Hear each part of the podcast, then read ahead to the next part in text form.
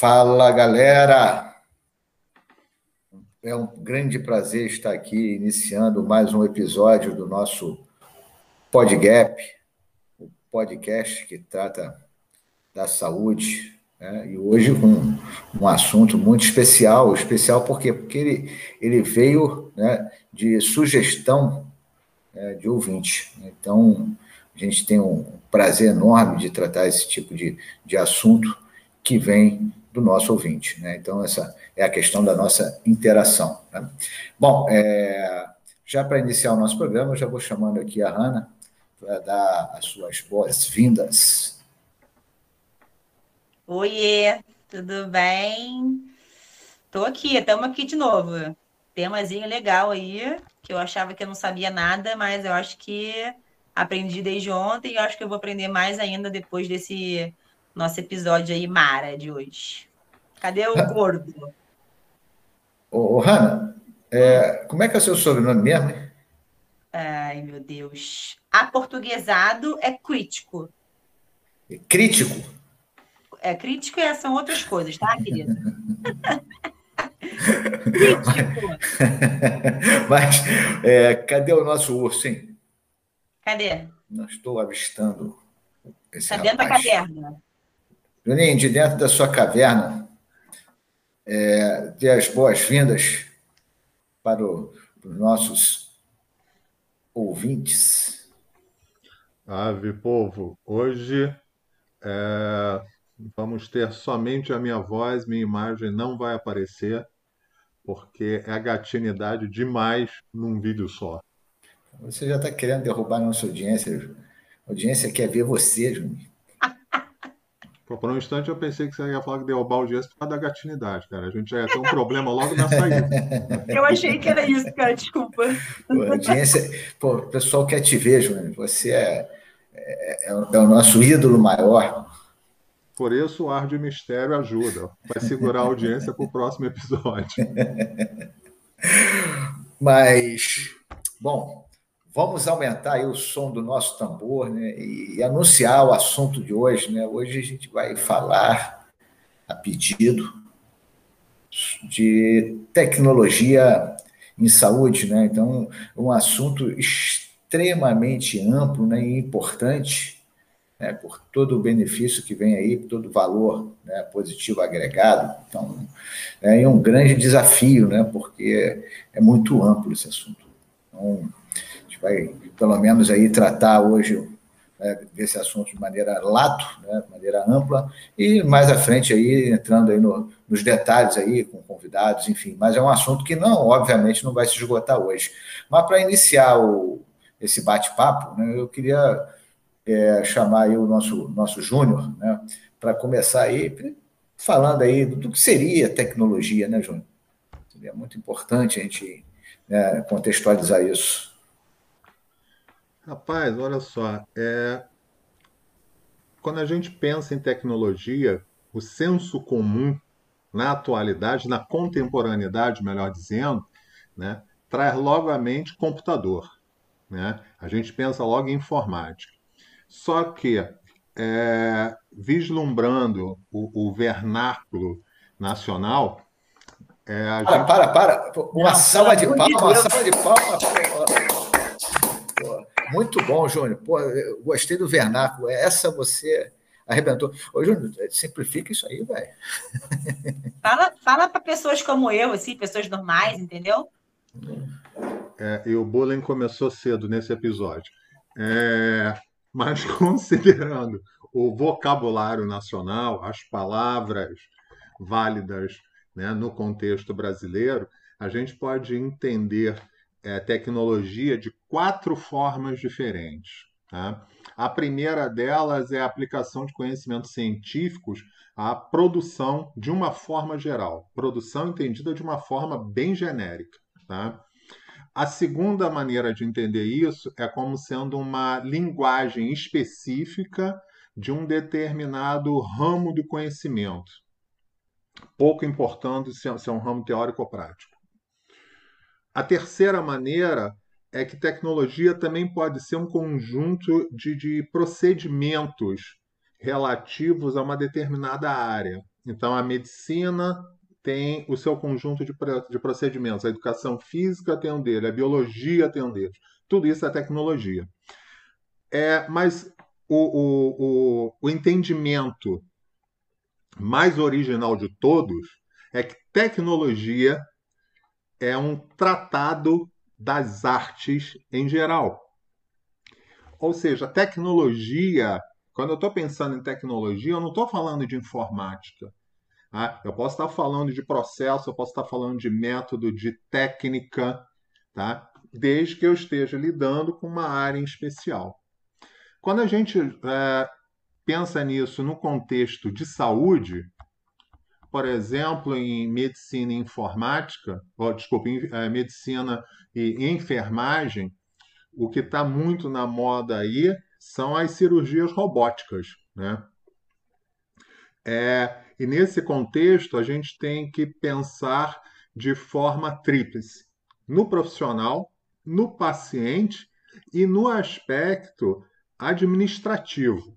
Então, vamos imaginar o seguinte: quando eu penso no paciente, no profissional, o que, que eu tenho como é, vantagem, como ganho numa, numa cirurgia robótica?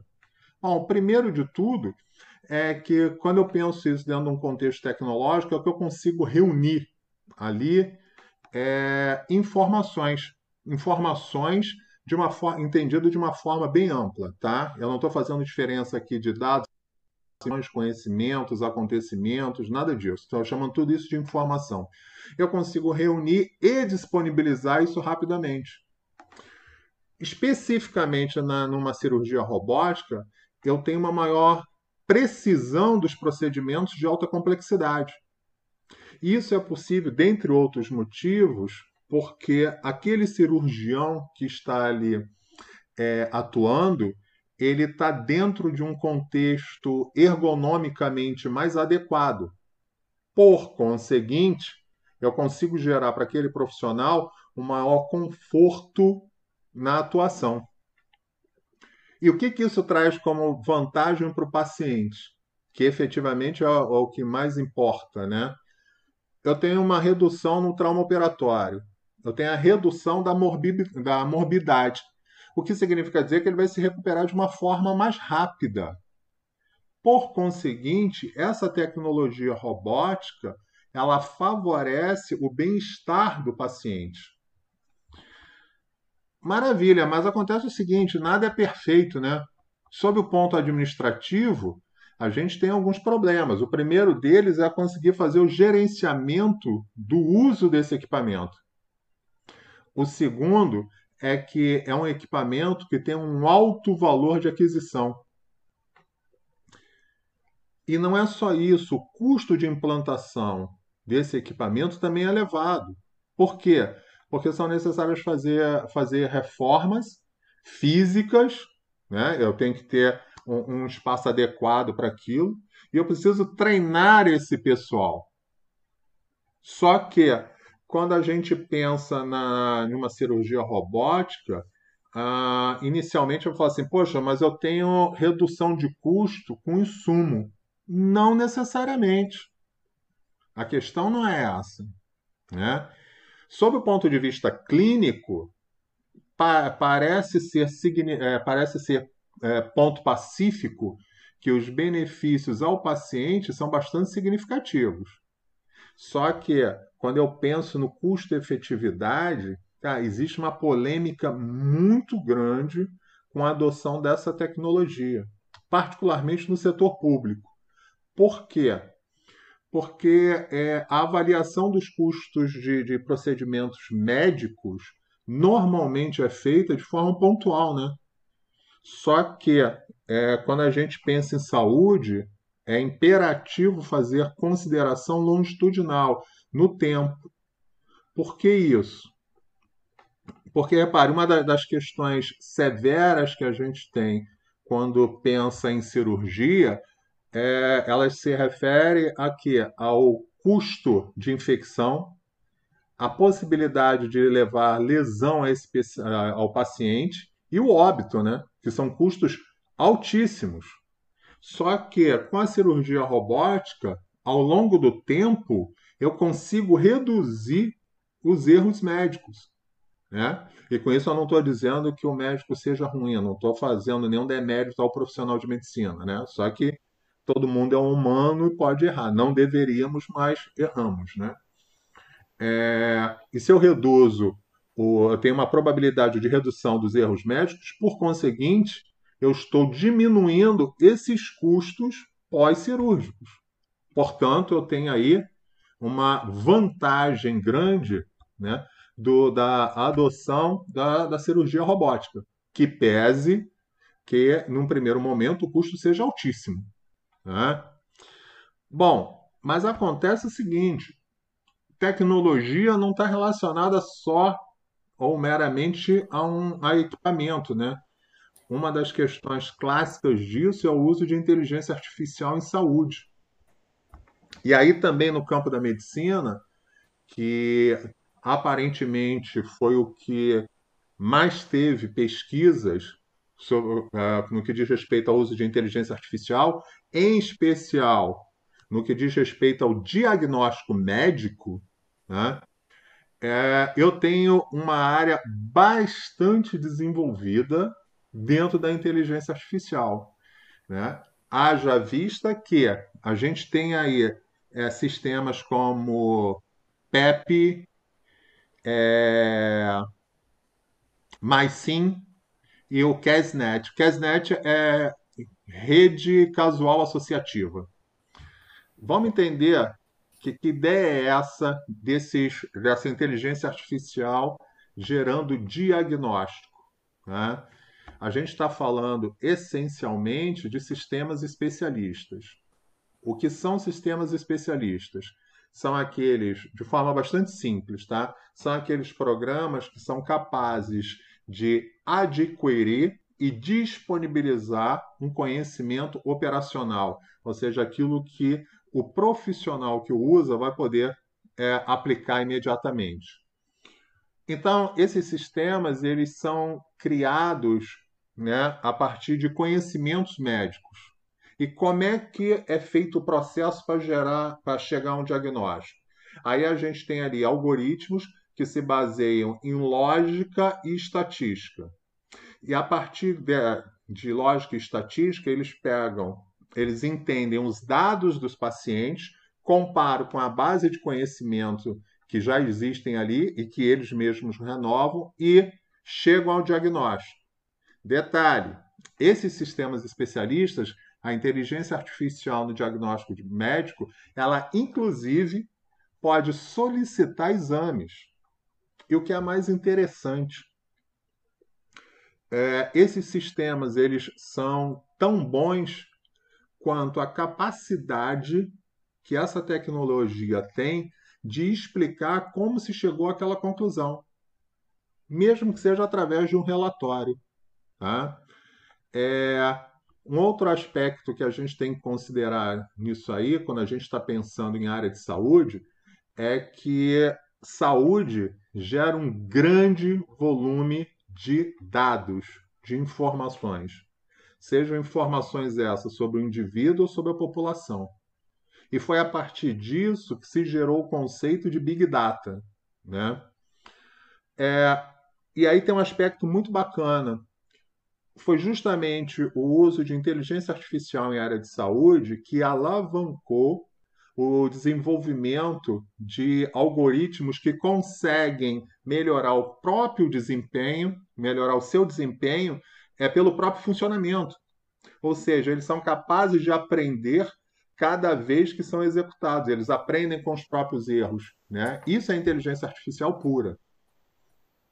Até, fale-me. É, bom, é que meu, meu interesse é sempre é, simplificar o, o, volume de informação. Né? E, e, hoje, pegando aí um pedaço da sua fala, é, se fala muito em algoritmo, né? É uma palavra que está na moda, né? Por conta do até de, de rede social, né? Sim.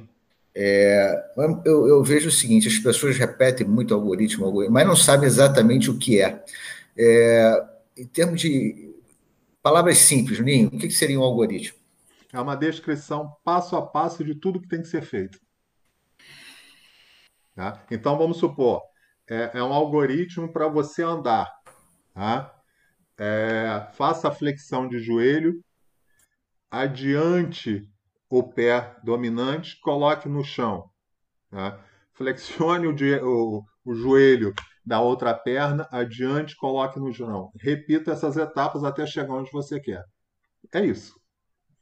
Tá? Um algoritmo é a descrição, passo a passo, de um determinado processo que precisa ser realizado. É só isso. Agora, é, indo mais além, né, a gente está falando, você falou em robótica, né, aumentando a precisão, é, é, é diminuindo provavelmente aí é, o tempo de recuperação. Me corrija se eu entendi alguma coisa errada aí dentro da sua conversa, tá? É, falou de sistema operacional, né, facilitando né, o, os processos. Sistema especialista. Sistema especialista, né? Enfim, tudo isso daí, né, ele deságua numa, na, né, numa melhor eficácia, perfeito? A princípio, sim. Beleza. É, e esse termo eficácia ele é muito confundido com eficiência, né? São, são distintos, né? Sim. É, muito parecidos, né? porém totalmente diferentes. Né? Então, é, dentro do, do, do, meu entendimento, né? diferenciando eficiência de, de eficácia, toda vez que eu cumpro uma tarefa, né? dentro do prazo, eu sou um cara eficiente. Então, por exemplo, Alexandre, tem aqui um bolo de. Você tem um, uma máquina de escrever, está aqui, uma Xerox, está aqui, ó. Copia esse livro. Eu vou lá na Xerox e vou passar a madrugada inteira xerocando aquilo ali. Eu entreguei, né, num custo X. Eu fui eficiente. Alexandre, ó, o livro está aqui, digitalizado. Eu quero uma cópia. Eu vou lá, Ctrl C, Ctrl V, entreguei na hora. Eu fui eficaz. Beleza? Então, Sim. essa eficácia está muito relacionada com, com o tempo, né? o conceito de tempo reduzido, né? o resultado no, no menor tempo possível. Posso colocar dessa maneira, Juninho? De uma forma geral, sim. Só que quando a gente lida com saúde, uhum. entra um outro parâmetro aí, que é o seguinte: quando eu penso em eficiência, é, eu vou fazer, a, vou ter uma solução, tá, num determinado tempo que resolva o meu problema, mas não necessariamente é a melhor solução. Quando eu falo em eficácia, eu estou apresentando a melhor solução para aquele problema, que talvez seja até mais lenta, mas vai efetivamente resolver o problema da melhor forma possível. E isso é, é uma questão que a gente tem que destacar, né? porque realmente trata-se aí de um, um benefício, né, um, um, alvo, né, vamos chamar assim, atingido. Né? É, mas você estava falando de sistema operacional? Ia chegar lá ainda, né, Juninho? Não, não, não. É, é, eu falei de sistema especialista, especialista. a gente estava falando do, dos algoritmos.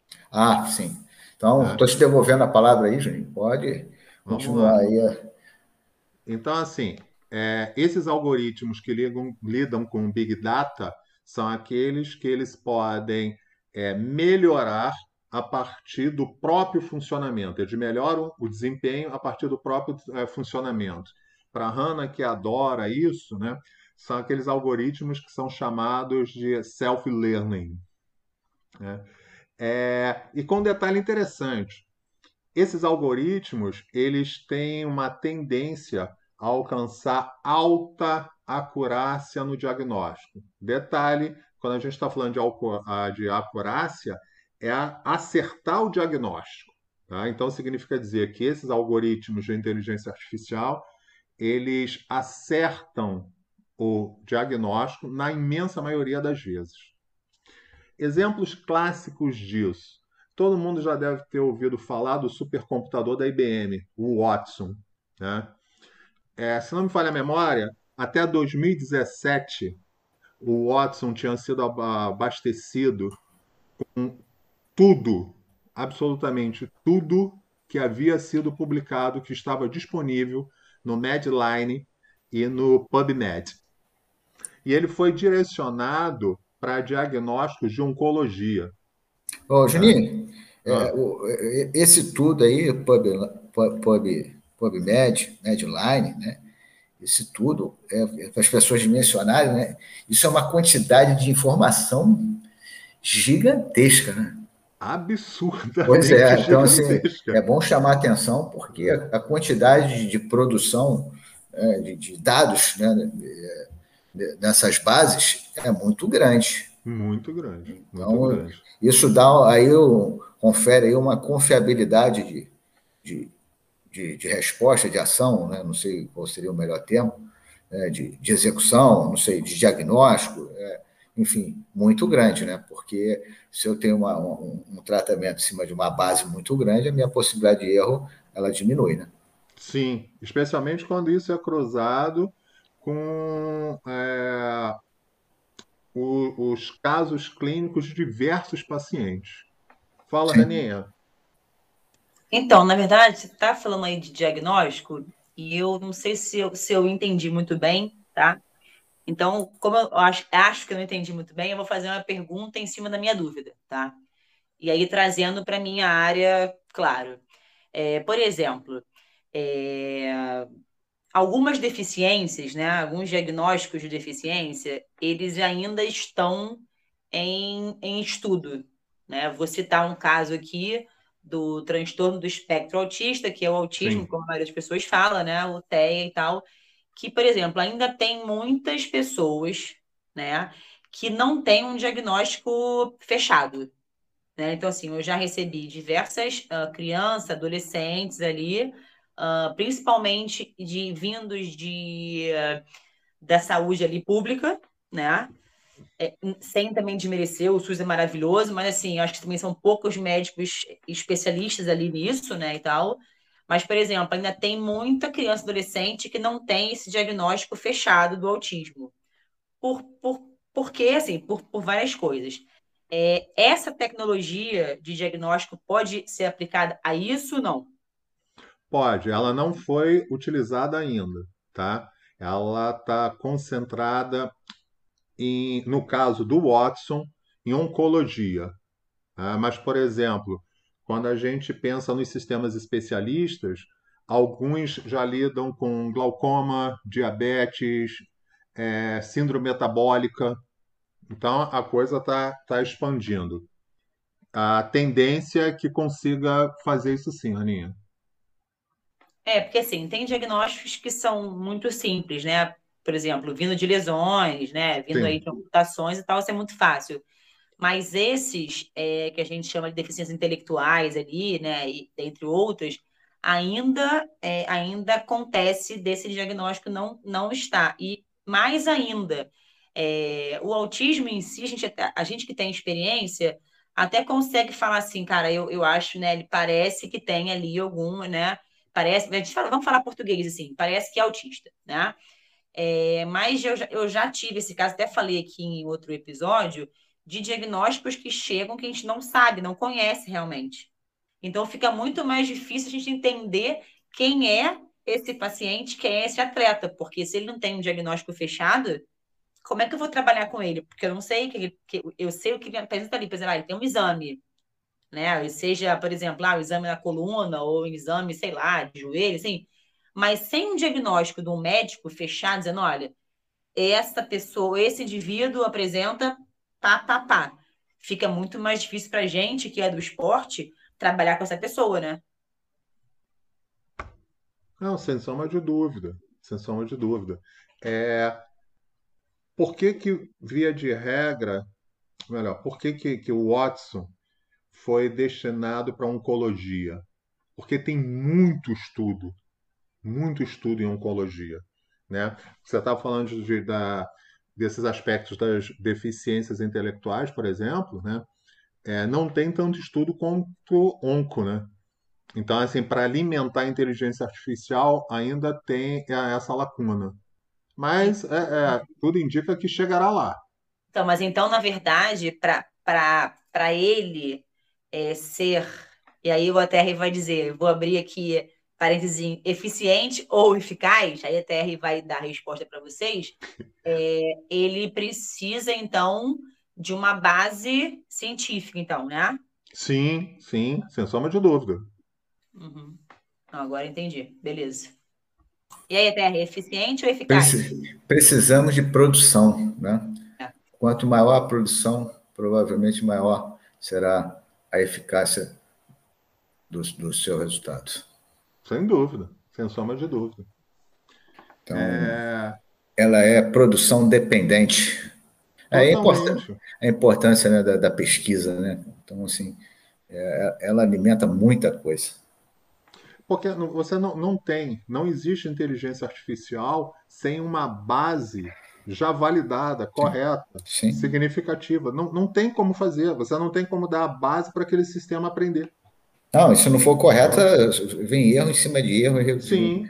Entra com errinho, na, entra com errinho e na saída lá sai um, um erro gigantesco, né? Pela Sem dúvida.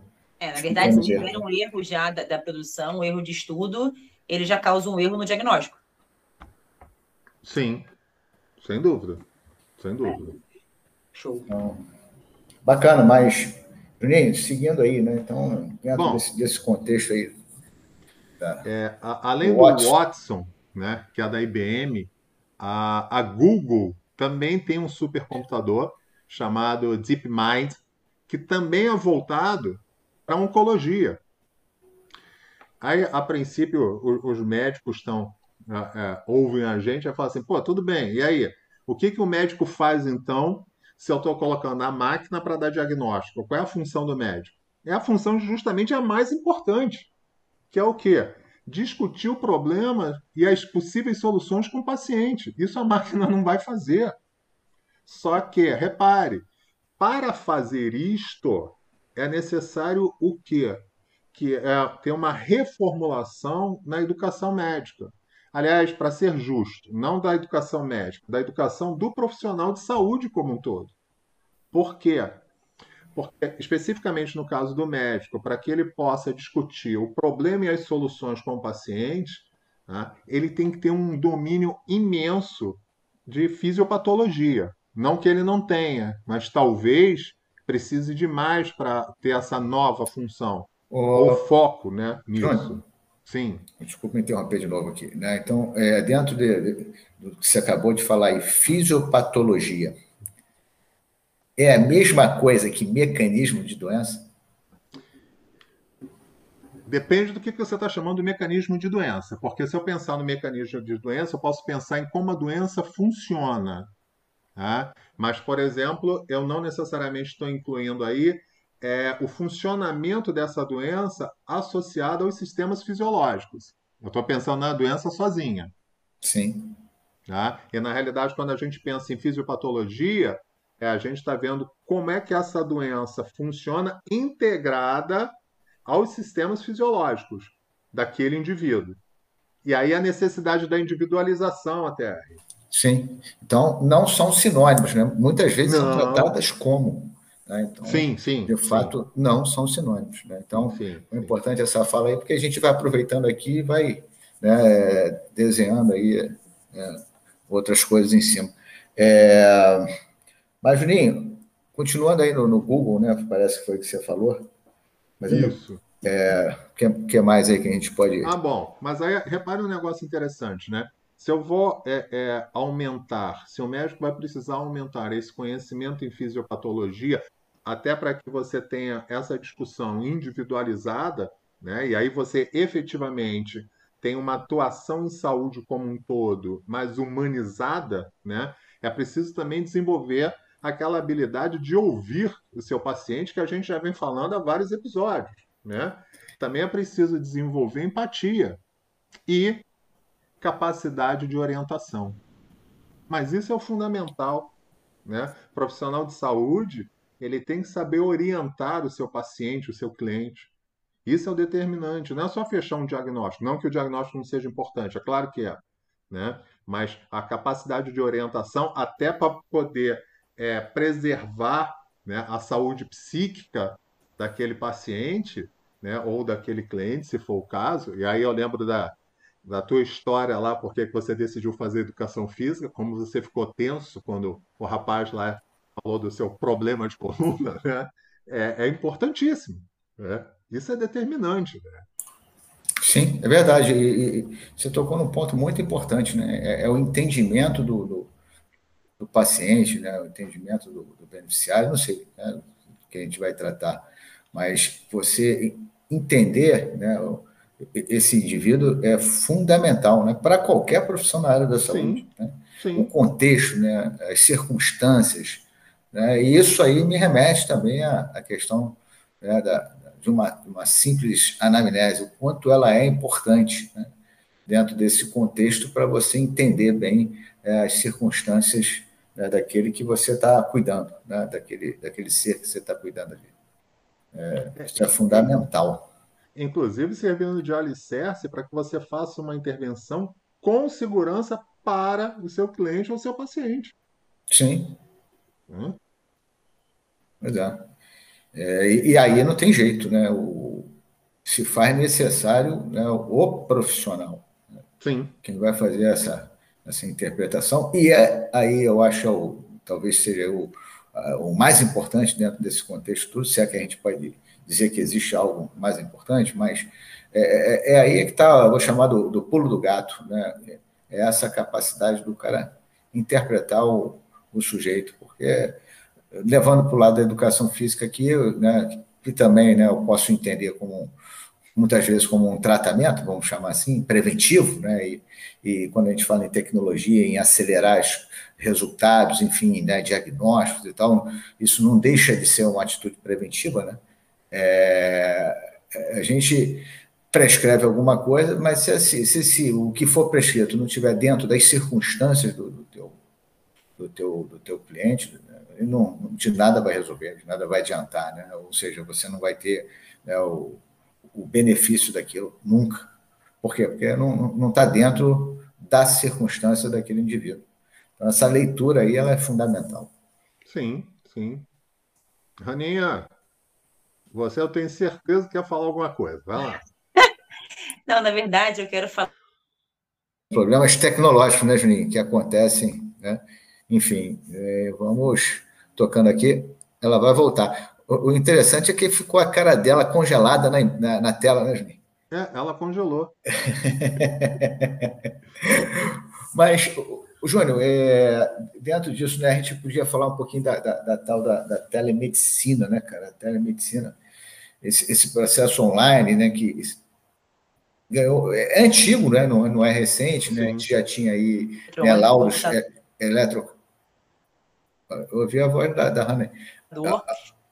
Hanna, voltou? Hanna. Continuando, Juninho. Então, a gente já tinha aí é, laudos né, é, é de eletrocardiograma né, à distância. É isso antigo, né? Eu acho que isso aí já lá no início dos anos 2000, se eu não estiver equivocado, é isso.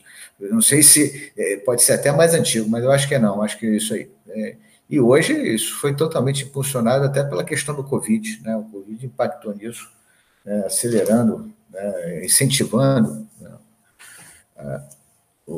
a, consulta pela a distância, né? Vamos chamar assim. Isso foi um, foi um ganho considerável de tempo, né? De diminuir deslocamento, enfim. É, e agilizou o diagnóstico, né, Juninho? Então, essa questão da telemedicina também é, está dentro desse, desse contexto. Sim, cara, e, e assim, tem um detalhe aí, né? É, quando eu penso na telemedicina, inclusive com a cirurgia robótica, né? É possível passar por uma cirurgia robótica de forma tele, né? À distância. Sim. Quer dizer, o cirurgião está lá num país e o paciente em outro. Isso é, é bem possível hoje em dia. Né? E repare que isso é interessante porque é, dá a possibilidade daquela pessoa, é, de repente, ter, ficar sob a intervenção do, do grande nome, né, do grande especialista na área. Que para ele também é importante, para ele também é interessante. Né? É, é, esses aspectos tecnológicos são deveras facilitadores. Se a gente levar isso para um, um, contexto de, de, instituição de saúde pública, é maravilhoso, né? Sim. Indo mais além, né, você aí tem tecnologia vestível, hoje todo mundo usa, usa aquele reloginho né, que, que monitora a frequência cardíaca, né, distância percorrida, né, você tem ali né, GPS, né, é, que também, né, é, tecnologia, né, ajuda bastante no, no controle da, da, saúde, né, você e, e torna aí a, a, prescrição mais, mais simples, né, então o controle, melhor dizendo, da prescrição de treinamento mais, mais simples, né, então é, outro tipo de ganho a gente está conversando aqui, eu vou, vou me lembrando, né, avaliação postural, por exemplo, né, então, no passado era, era, era no olho, né? hoje você já consegue fazer essa avaliação de forma dinâmica, né? era, inicialmente era estática, né? hoje você faz de forma dinâmica. E um outro dado que é muito importante, né, Júnior? Eu acho que você colocou isso lá no início da tua fala, mas a questão do custo. Né? Sim. O custo é, é, muito importante, porque muitas vezes ele vai inviabilizar. Né? Quando você vai, vai implantar isso, né, você pensa no retorno. Né? Em um custo muito alto, ele acaba inviabilizando. Mas hoje, né, a capacidade de adaptação do ser humano, né, de, de, de, criar soluções, você consegue fazer análise de padrão de movimento é, utilizando aí aquele Kinect da, Sim, do Xbox, né? O, um Kinect daquele ali, você vai gastar aí no OLX, Jabá, vai gastar aí 100, 150 reais no, no, no negocinho daquele ali, e com um softwarezinho barato você consegue registrar essa imagem num, num custo baixíssimo. Né? Então, é, é análise do, do movimento realmente com registro de imagem a baixíssimo custo, né? algo que no passado era muito caro. Né? Você precisava aí ter um,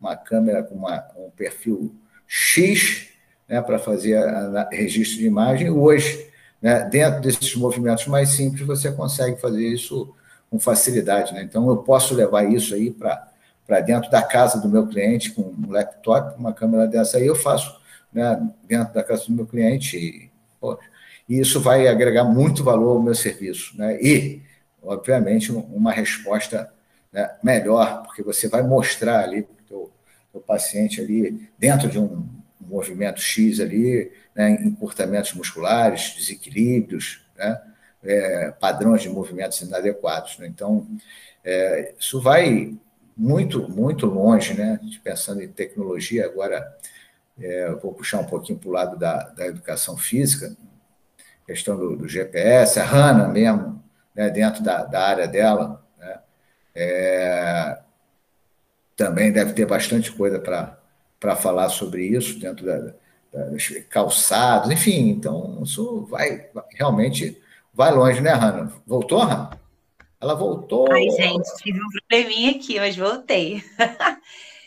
Na verdade, o que eu queria, o que eu tentei falar né, da outra vez foi o seguinte: é, vocês falaram aí de anamnese, tecnologia e tal.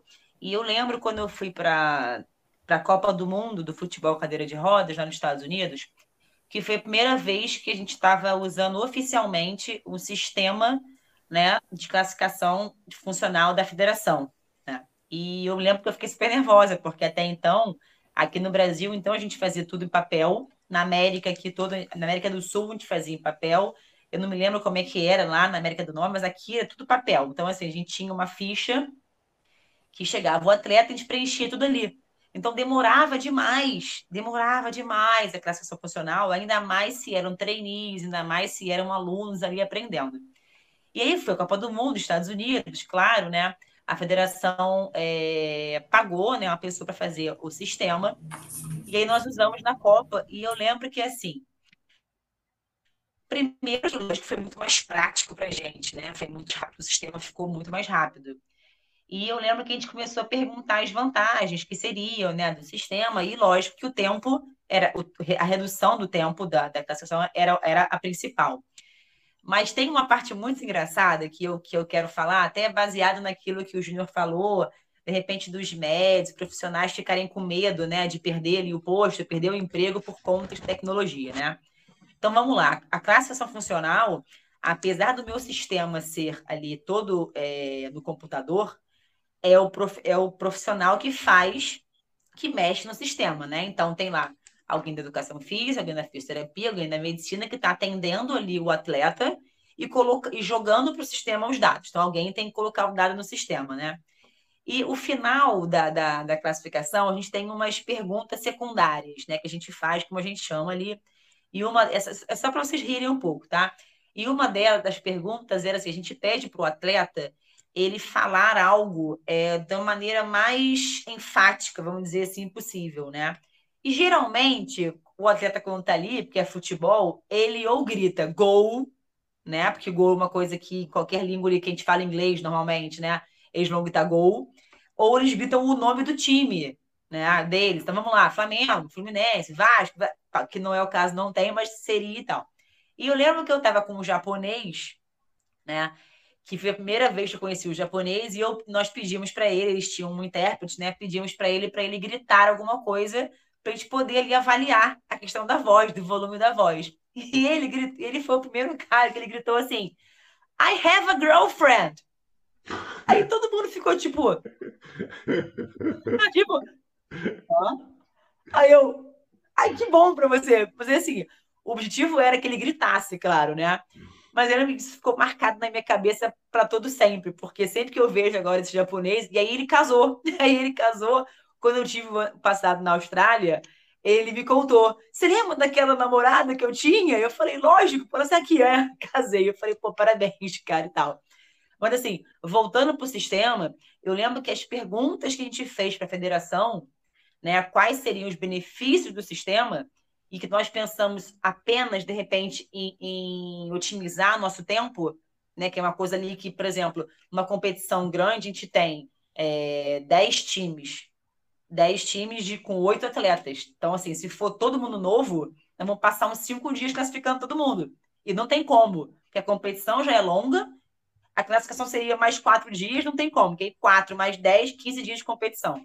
E hoje em dia, você vê, cinco, quatro, cinco anos depois, é, eu consigo dizer para vocês, para todo mundo que está escutando, um dos benefícios muito importantes que foi o seguinte: o sistema ele é único, né? Então, o nosso sistema, eu, eu quando faço uma competição aqui no Brasil, ou se o, sei lá, se o Joãozinho está fazendo uma competição lá na Dinamarca, ou se o Mike está fazendo uma competição lá na Austrália, o sistema é o mesmo.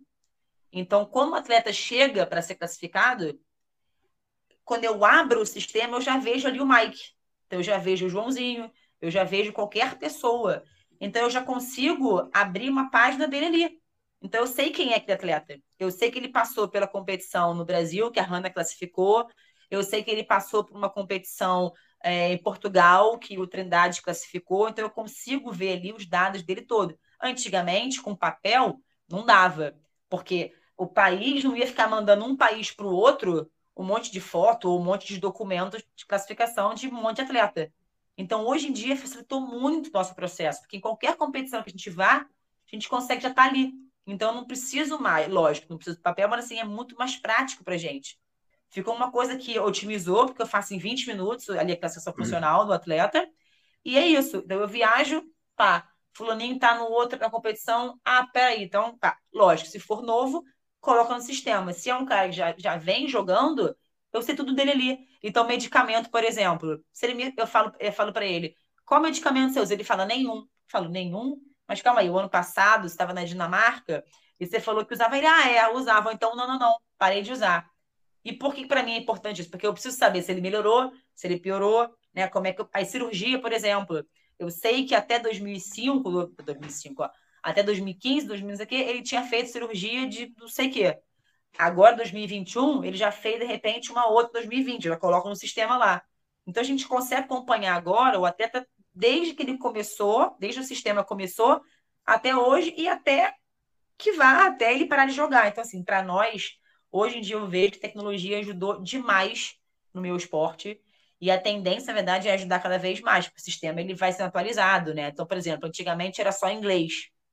Agora, é, é, é, a pessoa que criou já pediu para os países que falam outras línguas já para adaptarem o, o sistema para fazer em, classifica, em, classificações nacionais, porque ninguém é obrigado a falar o inglês. Então, por exemplo, se lá no Japão ninguém fala inglês, é, eles criaram um sistema dentro do sistema geral ou com japonês. Então, assim, acho que para nós realmente foi assim sensacional ter a tecnologia ajudando ali completamente a, a competição a ficar mais rápida e, e aí, Trindade, mais eficiente ou mais eficaz? ela, ela gostou disso, hein? Mas agora você estava falando aí de, de, da conversa que você teve. Né? Eu me lembrei há muitos anos atrás, eu fui estava fazendo uma, uma, uma, anamnese com uma cliente da academia. Né? E aquela, aquela dieta cetogênica, né? Isso eu estou falando de 20, 30 anos atrás. É, ela, ela, em algumas pessoas, ela gera bafo, né? Pela quantidade de corpo cetônico. Né? E eu estou conversando com a menina e eu já eu tinha percebido o bafo, né? E conversa vai, conversa vem, e entrou no assunto dieta, né? Aí ela, não, eu estou fazendo uma dieta aí. Eu falei, pode parar. Ela me olhou. Eu vou dizer para você qual é a dieta que você faz. Ela, duvido. Você faz a dieta com restrição de carboidrato. Ela me olhou. Como é que você sabe? Eu falei, ah, deixa isso para lá. Quase que eu falei, né? Pô, você está com um bafo imenso. Mas. É... Meu Deus do céu. Peguei na hora. E ali ia perder cliente. É, pô. Ela quase colocando a, a uma máscara. Bom, mas é, agora tem um lado também que eu gostaria de levantar aqui, né? A gente está falando de tecnologia e tal. Mas isso também é, é uma obra inacabada, né? Na verdade, né? Porque se a gente parar para pensar bem, né, cara? Pô, você imagina, né? Um, eletro, um eletromiógrafo, né, Júnior? Legal, permite uma, um monte de conclusão, enfim. Mas se tu pensar bem, aquela troço é primitivo toda a vida, né, cara? Tu tem uma série de restrição de ambiente, fio para cá, fio para lá, enfim. Então, assim, é, a própria ressonância magnética, ela é desconfortável, né? Então, é, a gente está num estado, né, mais longe de ser também um, uma, uma obra né, acabada. Né? Isso é, muita coisa ainda tem que, que melhorar, né? Se a gente for pensar né, bem, muita coisa dentro do, do, do, que se propõe aí hoje de tecnologia tem que evoluir. Né? Você concorda comigo, ou? Mas, mas, tudo tem que evoluir, cara. Mas assim, vou pegar a carona no que você está falando. É, a gente observa isso, de uma forma bastante nítida no desenvolvimento de próteses, né? Verdade. Então, assim, a, a Hanna estava falando, estava lembrando de prótese. Por quê? É, hoje em dia se propõe, com, com o advento das impressoras 3D, é, desenvolver próteses a partir da impressão 3D. O único problema é o seguinte: o material, o polímero normalmente usado em impressora 3D é o PLA, é, poliácido lático, que ele tem umas limitações mecânicas, ou seja, as propriedades mecânicas dele não são adequadas para o movimento humano. Então, o que está se propondo hoje? Aqui em Minas, está se estudando é, introduzir resíduo de mármore no, no compósito. Tá? Por quê? Porque o, o, isso dá ganho mecânico sem comprometimento de saúde. Se não me falha a memória, é em Minas que estão fazendo isso. É, você também tem o desenvolvimento de, de próteses mioelétricas, é, mio de músculo, tá? M-I-O, é, de antebraço, também com impressão 3D. Por que isso? Bom, se eu faço pela impressão, eu tenho a vantagem de personalizar o formato, a medida e a função. E aí vem uma questão assim: o que é uma prótese mioelétrica? Ela é um componente, de uma forma bastante simples, tá, gente? É um componente mecânico controlado eletronicamente. Agora, esse controle elétrico, ele é dado pelo quê? Pelo acionamento é, do músculo que você vai usar para fazer o movimento. Então você tem sensores que vão fazer a leitura do sinal elétrico daquele músculo e aí você consegue acionar a prótese para o movimento que você quer. E um detalhe, outra coisa interessante, essa questão de prótese em odontologia, né? Muita gente, ela tem, muita gente tem contraindicação para implante dentário. Então tem que usar prótese móvel. tá? e se propõe utilizar é, a impressão 3D para o desenvolvimento dessas próteses móveis, porque você consegue ter uma maior personalização, o tempo para desenvolver a prótese é menor, e aí entra, volta a questão do custo, também é mais baixo. E um detalhe importante, a prótese móvel ela permite a manutenção do, do, do osso alveolar, né? Você não tem comprometimento ósseo ali. Então, isso aí é importantíssimo para quem perdeu dentição. Pô, Júnior, tu já falou pra caramba hoje, né, meu irmão? É, faz o seguinte, cara, rapidamente aí suas despedidas. Como eu já falei muito, beijos e abraços. Até o próximo episódio. Fala, Hanna. Ficou congelado. Eu que ele ia fazer isso, cara. Tá muito previsível, cara. Gente, então, hoje eu queria falar mais. E eu ontem achava que não tinha nada para falar. Quando vocês quiserem me chamar de novo para falar sobre isso, tenho mais assunto, tá? Obrigado. Lembra lá, Instagram, arroba pod, underline, gap. É isso aí, rapaziada. Continue com a gente. É, divulguem nosso trabalho. Né? É, deixem lá suas considerações, isso é muito importante. É, então, um grande abraço e até o próximo programa. Fui!